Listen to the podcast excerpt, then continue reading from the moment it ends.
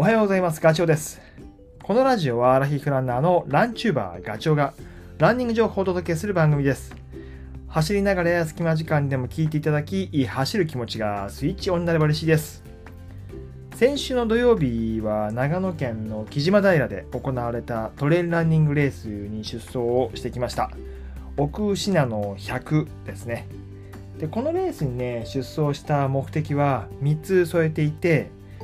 1つはもう単純に今まで走ったことがないレースに出てみたかったです。であの信州のあの辺のトレイルって本当にね綺麗なんですよ美しい。で2019年に信越語学の100マイルレースを僕走った時にすごい感動したことを今でも覚えてるし苦しかったけどね。で去年も野沢温泉村で行われた野沢トレイルフェスで、えー、30キロぐらいの距離かな。それを走った時もやっぱりこうブナ林の中を走るのはすごい最高でした。すごい最高っていうのは変だけどとても気持ちよく走れたことを覚えてます。それもまあそんな記憶もあってね、えー、今年は奥信濃100えー、走ってきました。で、目的の2つ目は、4月に僕 UTMF 走って、でその走力をキープしたいっていうこと、それがありました。6月のこのタイミングで奥下の100、まあ、100キロ走っておくと、まあ、レース感っていうのもあの残って残残り続けるし、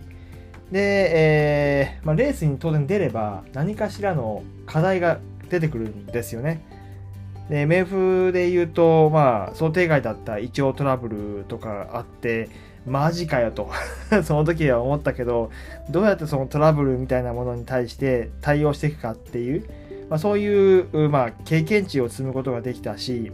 で、きっと、まあ、レースに出れば何かしら出てくるんだろうなと、あの課題がね、っていうのが頭にありました。なので、えー、まあ、このタイミングで奥信濃100をを走っておくということを考えています。で3つ目がね、えー、っと、暑さですね。暑さ対策。えー、っとね、まあ、このタイミングってまだ夏本番じゃないんで、体が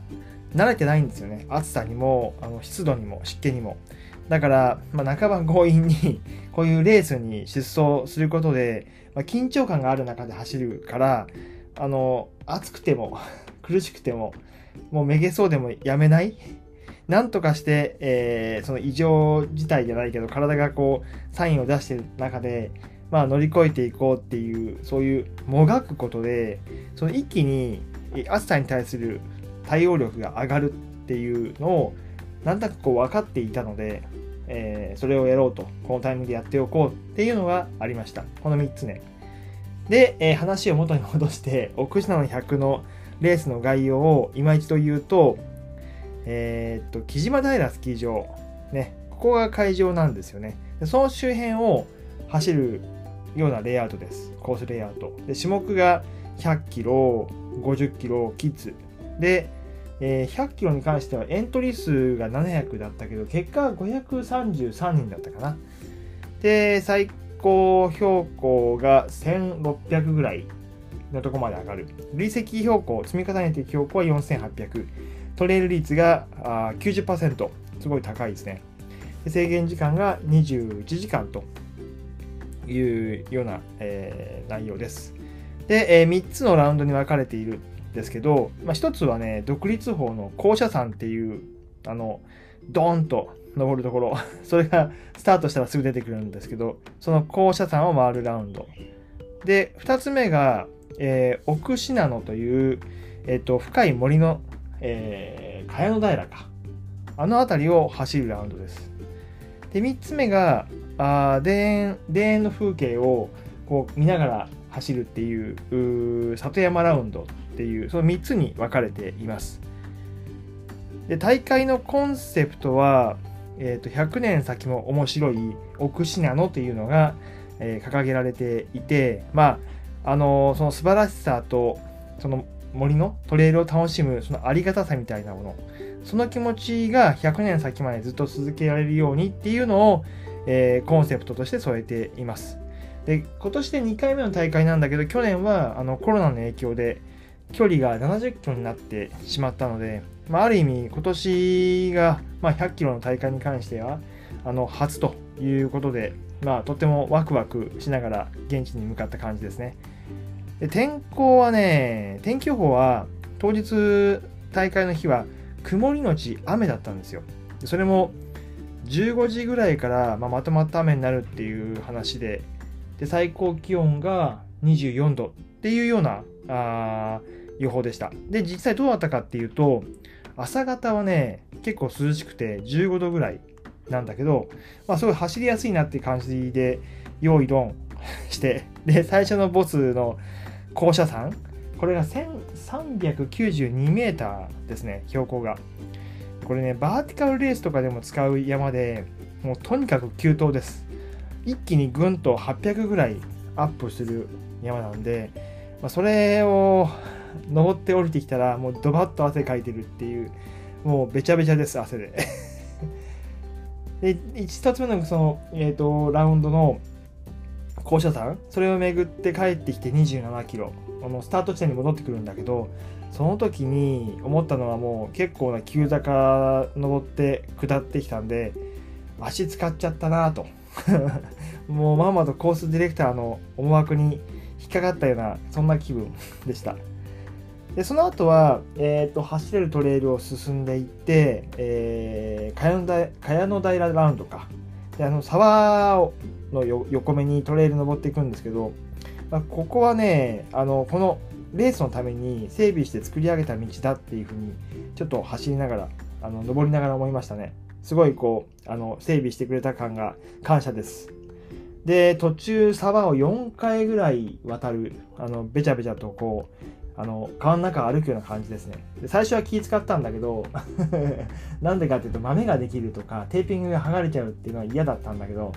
もうなんか途中からはいいやって。で逆に川の冷たさがすごい心地よくてあのー、走り続けていたからね足がそういう冷たいものに触れるとちょっと復活するんだよね。それも良かったです。で、えー、標高1600まで上がってってそこから20キロぐらいはアップダウンを繰り返して進んでいきで、えー、茅野平ってところの10キロぐるりのブナ林、そこを走るんだけど、これが最高に良かった。もうザ新州取れるっていう感じですね。で、まあ、最後にね、ちょっと急登があったのは想定外だったけど、マジかよと。ここでこの坂が来るのかと。で、その後、後半60キロ以降は下りなんだけど、これがね、林道なんですよ。13キロの下りの林道はね、マジきつかった。何度も 足を休ませたかったけど、そこでスピードダウンすると、もうタイムロスになっちゃうので、もうとにかくここは走らなきゃいかんっていうことで我慢をした13キロでしたね。で、えー、3つ目の里山ラウンド。まあ、ここはね、山こそガツンと登りはないんだけど、地味にきつい。頑張れ、頑張れば走れちゃうシャドウなんですよね。で、僕ももう本当ここね、走りたかったけど、全然足上がんなくて、えー、もし、うん、パワーウォークで行きました。まあ今から考えると、あそこは走らなきゃダメだったなっていうちょっと反省をする区間ですね。で、それ登ったらまた林道で下っていくっていう、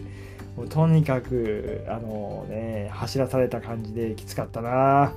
もう最後の林道はね、もう G で重力を使ってただ単にこう落ちていくような感じで走ってきました。まあ、あの走り方が正解なのかもしれないね。で、とはいえ、その里山ラウンドはね、これもよく考えてるなと思って、コースディレクターの方が、あの、行き交う人がすれ違う区間があるんですよ。そこで声を掛け合える、励まし合えるんで、それすごくいいなって思いましたね。よく考えてるなって。最後の最後に踏ん張れよと。で、えー、3ラウンドが終わると95キロで、残り5キロはスタート地点、まあ、イコールゴールなんだけど、そこに向かうっていうウィニングランになります。まあ本当きつかったけど100キロ。この中にねほんといろんなあ急坂激下り気持ちいいトレイル林道。でも本当にサーフェスは走りやすいし、まあ、ふかふか系ですからまあ楽しかったですね。で結果は僕はね14時間40分で553人中64位。50代年代別では163人中9位ということだったんで、まあ楽しかったです。今回はレースのご報告でした。それではまた次回お会いしましょう。